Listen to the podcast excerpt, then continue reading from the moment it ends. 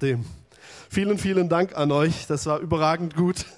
Für das, dass wir es echt sehr kurzfristig improvisiert hatten.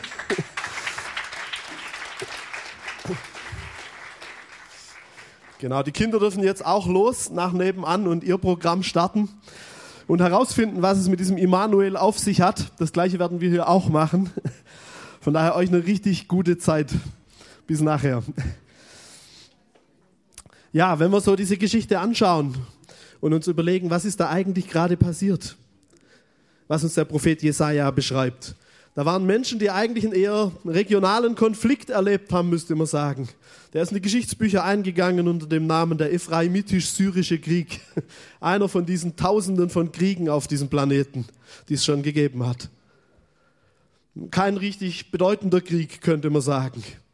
Und doch hat er eine riesige Auswirkung. Und diese Menschen damals, die leben in dieser Dunkelheit, in dieser Hoffnungslosigkeit. So wie es bei uns vielleicht manchmal auch aussieht. Ich weiß nicht, wie du heute Abend hier bist. Vielleicht fehlt dir auch diese Hoffnung. Vielleicht hast du schon Panik vor deiner nächsten Stromrechnung.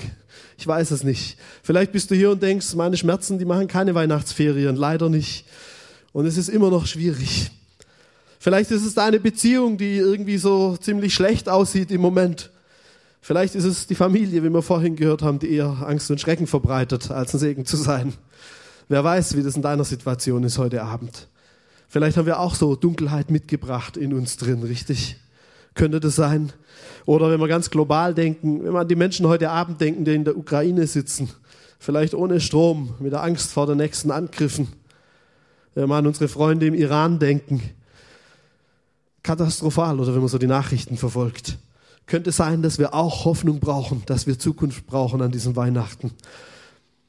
Interessant ist, wenn man diesen Propheten Jesaja liest, dann wird es ziemlich konkret mit dieser Hoffnung. In Jesaja 8, ich lese uns mal noch diesen Vers 23, dort heißt es, doch nicht bleibt das Dunkel über dem, der von der Finsternis bedrängt ist. Was für ein genialer Vers, oder? Hey, das Dunkel bleibt nicht. Das wird weggehen. Da wird was anderes kommen. Wie dieses Licht, das wir gerade gesehen haben. Und dann heißt es hier weiter, wie die frühere Zeit dem Land Zebulon und dem Land Naphtali Schmach gebracht hat, so bringt die spätere den Weg am Meer, das Land jenseits des Jordan und den Kreis der Nationen zu ehren. Jetzt ist es nicht ganz so einfach zu verstehen hier. Zebulon, Naphtali, was sind das für Namen? Vielleicht kennst du der ein oder andere aus diesen Stämmen Israels. Es waren zwei davon. Warum sind gerade die hier erwähnt? Warum haben die diese Schmach erlebt? Was ist da passiert? Wenn wir in die Bibel reinschauen, stellen wir fest, es waren genau die zwei Stämme, die zuallererst von diesen Assyrern angegriffen und erobert wurden und ins Exil mussten. Das waren die, die das Elend als erstes getroffen hat, könnte man sagen. Die ersten Opfer sozusagen. Wenn wir dann aber weiterschauen, 700 Jahre später oder 730 Jahre, um genau zu sein, passiert das, was der Evangelist Matthäus in seinem Evangelium beschreibt. In Kapitel 1 in Vers 23 sagt er, siehe, die Jungfrau wird schwanger sein und einen Sohn gebären und sie werden seinen Namen Emanuel nennen, was übersetzt ist Gott mit uns. Emanuel, griechisch, Immanuel, hebräisch, der gleiche Name. Der Matthäus nimmt also auf einmal diese alte Geschichte, die schon hunderte von Jahren her ist, und überträgt sie auf seine Situation. Interessant, oder? Man muss wissen, davor diese 700 Jahre lang ist eigentlich nichts passiert. Es gab immer wieder so ein kleines bisschen Hoffnung, aber letztendlich ging alles ziemlich schief. Und bis dorthin, diese ganzen 700 Jahre lang, von ein paar Jahren Unterbrechung abgesehen, waren sie immer besetzt und nie unabhängig und es waren nie gute Zeiten so richtig. Und dann passiert das, was der Matthäus hier beschreibt. Das Weihnachten, das wir kennen. Und wenn wir noch ein Weilchen nach Weihnachten weiterschauen, dieser Jesus, der geboren wird an Weihnachten, der fängt dann seinen Dienst an dort. Und das lesen wir in Matthäus 4 ab Vers 12 und dort heißt es, Jesus hörte, dass Johannes der Täufer verhaftet worden war. Deshalb zog er sich nach Galiläa zurück. Er blieb aber nicht in Nazareth, sondern ließ sich in Kapernaum nieder. Kapernaum liegt am See Genezareth im Gebiet von Sebulon und Naphtali. So ging in Erfüllung, was der Prophet Jesaja gesagt hat. Du Land Zebulon und du Land Naphtali, am See gelegen, jenseits des Jordan. Du bist das Galiläa der Völker und für dich gilt, das Volk, das in der Finsternis lebt, sieht ein großes Licht. Und für alle, die im Land des Todesschattens wohnen, strahlt ein Licht auf. Von da an verkündete Jesus, Kehrt um, denn die Königsherrschaft der Himmel kommt jetzt den Menschen nahe. Interessant, schon wieder tauchen diese Namen auf, oder? Sebulon und Naphtali.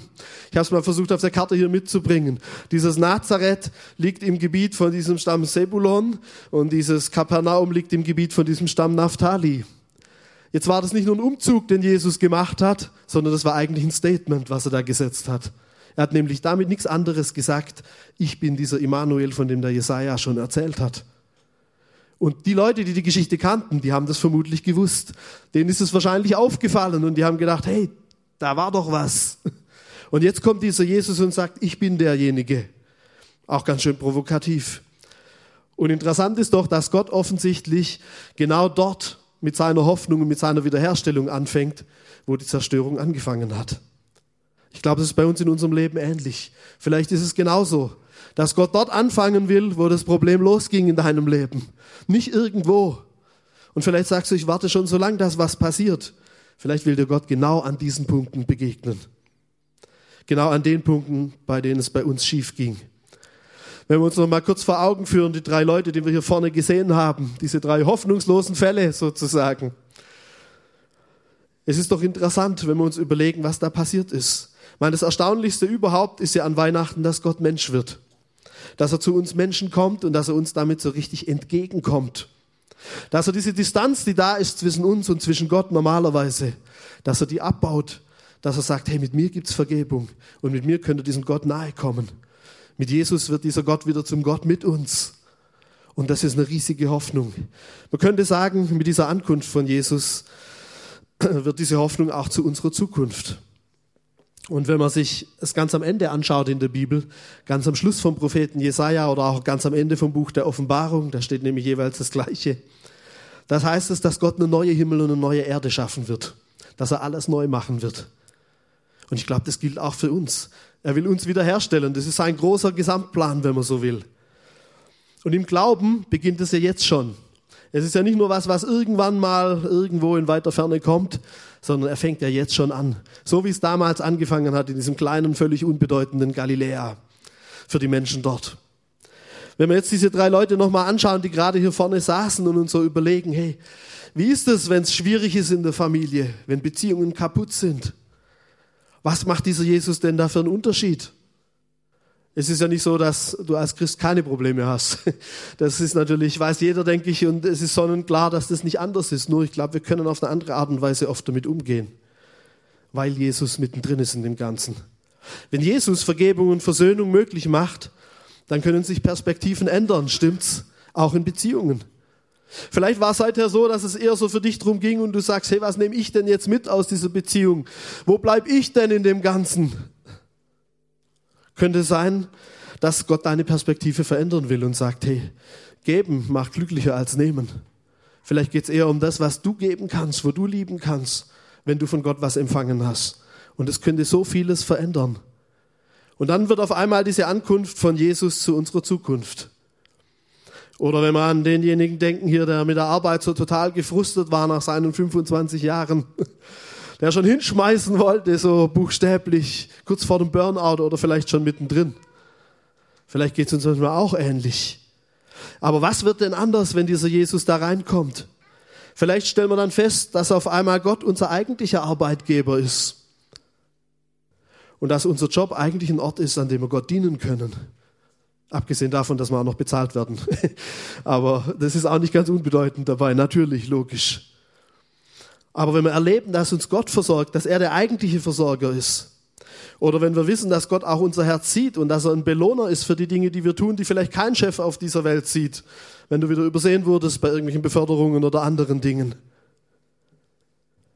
Und was ist, wenn wir dann wissen, dass wenn dieser Gott in unserem Leben ist, dass dann Arbeit auf einmal nicht mehr alles ist? Dass er uns die Kraft gibt, Grenzen zu setzen und dass dann der Heiligabend nicht so aussieht, wie wir es gerade gesehen haben, dass du sagst, ah, das Projekt muss fertig werden, Überstunden und die Familie fällt halt aus an dem Abend. Was wäre, wenn das so ist in unserem Leben? Dann wäre doch die Ankunft von Jesus unsere Zukunft, richtig? Oder wenn wir über Krankheit nachdenken. Hey, wenn Jesus der allerbeste Arzt ist, wenn seine Kraft uns berührt und wiederherstellt, was kann es Besseres geben? Aber selbst wenn es nicht sofort passiert, wenn uns dieser Gott durchträgt, auch durch schwierige Zeiten, wenn er mit uns ist, sogar im Tal des Todesschattens. Wenn wir spüren, dass wir eigentlich gar nicht tiefer fallen können als in diese liebenden Arme Gottes. Was für eine Hoffnung, oder? Was für ein Segen, der auf einmal da reinkommt. Und wenn wir wissen, irgendwann wird Heilung geschehen und Wiederherstellung, ob das in diesem Leben hier ist oder irgendwann in Zukunft in Ewigkeit, aber der Tag wird kommen, an dem alles neu wird. Was für eine Hoffnung. Dann ist seine Ankunft unsere Zukunft. Wenn wir jetzt über diese Hoffnung nachdenken und über dieses Wiederkommen auch von Jesus, das er ja angekündigt hat, das ist die eine Seite von Weihnachten, dass wir uns an das erinnern, was damals passiert ist in Bethlehem. Die andere Seite ist ja die, dass wir wissen, er wird wiederkommen. Auch das feiern wir an Weihnachten. Dass dieser Plan, der damals angefangen hat, bei Jesaja, dass der zu Ende geht, auf, bis an die Enden der Erde, bis zu uns, bis in unsere Herzen, bis nach Leonberg. Jetzt könnte man natürlich einwenden und sagen, na ja, ist ja alles schön und gut, aber vertröstet uns dieser Gott denn eigentlich immer nur auf die Zukunft? Ist das die einzige Hoffnung, die wir haben, dass wir sagen, irgendwann wird halt alles besser, irgendwann wird Gott schon eingreifen? Ich glaube nicht. Ich will uns noch eine Geschichte auch zum Schluss erzählen. Die ist, stammt aus dem babylonischen Talmud. Das ist eine jüdische Erklärung oder Kommentar zur Bibel, könnte man vielleicht sagen. Das ist eine fiktive Geschichte natürlich, die da drin steht, aber sie bringt es sehr gut auf den Punkt. Da ist die Rede von einem Rabbi Jehoshua ben Levi, der dort damals lebt und eines Tages trifft er den Propheten Elia. Den kennen wir aus der Bibel. Und das Interessante ist, immer im Jüdischen, wenn der Prophet Elia auftaucht, dann heißt es, man braucht irgendwie einen Gesprächspartner für schwierige Fragen meistens. Das hat den Hintergrund, dass der Elia laut der Bibel ja nicht gestorben ist, sondern im feurigen Wagen in den Himmel gefahren ist und also immer noch lebt. Deshalb ist er halt der, der dann verfügbar ist für solche Themen. Und so ist es auch hier. Er trifft also diesen Propheten Elia so ganz zufällig irgendwie. Und dieser Rabbi, der hat eine Frage im Herzen. Die beschäftigt ihn schon lange nämlich wann kommt denn endlich dieser Messias? Und er nutzt natürlich die Gelegenheit, wenn er schon den Propheten trifft und fragt ihn, du Elia, wann kommt denn endlich der Messias? Vielleicht weißt du das ja. Der Elia reagiert sehr erstaunlich. Er sagt nämlich zu ihm, hey, ja, geh doch hin und frag ihn selber. Und der Rabbi sagt, ist völlig geschockt und sagt, wie, wieso soll ich ihn selber fragen? Wo treffe ich ihn denn? Wo finde ich ihn denn? Und Elia sagt, hey, er sitzt vor den Toren Roms. Und jetzt muss man wissen, Rom, das war damals das absolut rote Tuch für jeden Juden, weil Rom, das waren die, die alles kaputt gemacht hatten, die den jüdischen Glauben ausrotten wollten. Das waren die, die das Land in Palästina umbenannt haben, die den Tempel zerstört haben, die Jerusalem niedergebrannt haben, die Hunderttausende in die Sklaverei geschickt haben. Das waren die Römer. Und jetzt soll dieser Messias vor den Toren Roms sitzen. Also man hätte jeden Ort auf dieser Welt nehmen können, nur nicht die Tore Roms. Interessant. Der Rabbi ist erstmal total schockiert und kann sich das überhaupt nicht vorstellen, wie der Messias vor den Toren Roms sitzt. Und er fragt dann trotzdem nach und sagt, ja, vor den Toren Roms, das ist recht viel, da ist viel Betrieb. Wie erkenne ich ihn denn? Und Elia sagt ihm, er sitzt zwischen den Kranken und verbindet ihre Wunden. Noch, noch schockierter reagiert der Rabbi und sagt, ja, das ist doch kein Messias. Also er ist vor den Toren Roms und dann kümmert er sich um die Kranken. Was ist das für ein Messias? Und wir ahnen schon, es hat so gewisse Ähnlichkeiten mit dem, was wir als Christen glauben. Man könnte fast unterstellen, da hat jemand ein bisschen abgeschrieben in der Geschichte, je nachdem. Der Rabbi geht dann also trotzdem hin nach Rom und dort vor den Toren trifft er tatsächlich diesen Messias. Und er sagt zu ihm, Friede sei mit dir, Herr und Meister. Der Messias antwortet ihm, Friede sei mit dir, Sohn Levis. Und der Rabbi kann es natürlich kaum erwarten, seine brennende Frage endlich loszuwerden und sagt zu dem Messias, ja, Wann, wann kommst du denn so ganz sichtbar für alle Meister? Wann ist es denn soweit? Und der Messias sagt ihm, ich komme heute noch. Der Rabbi geht zurück, trifft wieder den Elia. Und der Elia fragt ihn, ja, was hat er denn jetzt gesagt, der Messias? Was hat er dir geantwortet? Ja, Friede sei mit dir, hat er mir gesagt. Und der Elia ist total begeistert davon und sagt, hey, super, er hat dir die zukünftige Welt verheißen. Was für ein Segen. Und der Rabbi sagt total frustriert, nee, nee, er hat mich belogen. Er hat gesagt, er würde heute kommen, aber er kam gar nicht. Und der Elia erklärt es ihm und sagt dann, er hat es aber wie folgt gemeint. Ich komme noch heute, wenn ihr auf die Stimme Gottes hört. Ich komme noch heute, wenn ihr auf die Stimme Gottes hört. Was für eine interessante Geschichte, oder? Vielleicht geht es uns manchmal ähnlich. Jesus hat ganz ähnliche Sachen gesagt, interessanterweise. Er hat nämlich gesagt, wir sollen umkehren, weil diese Königsherrschaft nahe ist. Wenn wir auf seine Stimme hören, was heißt denn das? Dann kommt dieser Messias Jesus nämlich tatsächlich heute noch zu uns in unsere Herzen, wenn wir auf ihn hören. Und das ist seine Einladung, das ist eigentlich Weihnachten. Dass Gottes Herrschaft jetzt schon in uns drin anfängt, wenn wir ihn hineinlassen in unser Herz. Und dieser Vers mit diesem heute, das ist eigentlich ein Zitat aus der Tora, aus den fünf Büchern Mose. Und es geht eigentlich so weiter. Heute, wenn ihr seine Stimme hört, dann verhärtet eure Herzen nicht. Das ist nämlich der komplette Hintergrund davon. Wie sieht es für uns aus, wenn wir ihn heute einladen in unsere Herzen? Wenn wir zu ihm umkehren, umdenken sozusagen, seine Vergebung in Anspruch nehmen, dann würden wir noch auf dieser Erde leben. Natürlich, klar, daran würde sich erstmal nichts ändern. Aber trotzdem sind wir dann sozusagen schon mittendrin in der Zukunft in dieser Hoffnung, die Jesus für uns hat. Und dann warten wir auf sein Wiederkommen. Seine Ankunft, die wird zu unserer Zukunft, wenn wir ihn einladen in unser Leben. Wenn wir diese Beziehung zu diesem Jesus haben, zu diesem Kind in der Krippe, der längst kein Kind mehr in der Krippe ist, sondern der Herr der ganzen Welt. Lesen wir nochmal Jesaja 9 nach zum Schluss. Dort heißt es, denn uns wurde ein Kind geboren, ein Sohn ist uns geschenkt worden. Ihm wurde die Herrschaft übertragen. Er trägt die Namen wunderbarer Ratgeber, starker Gott, ewiger Vater, Friedefürst. Seine Herrschaft ist groß und bringt Frieden ohne Ende.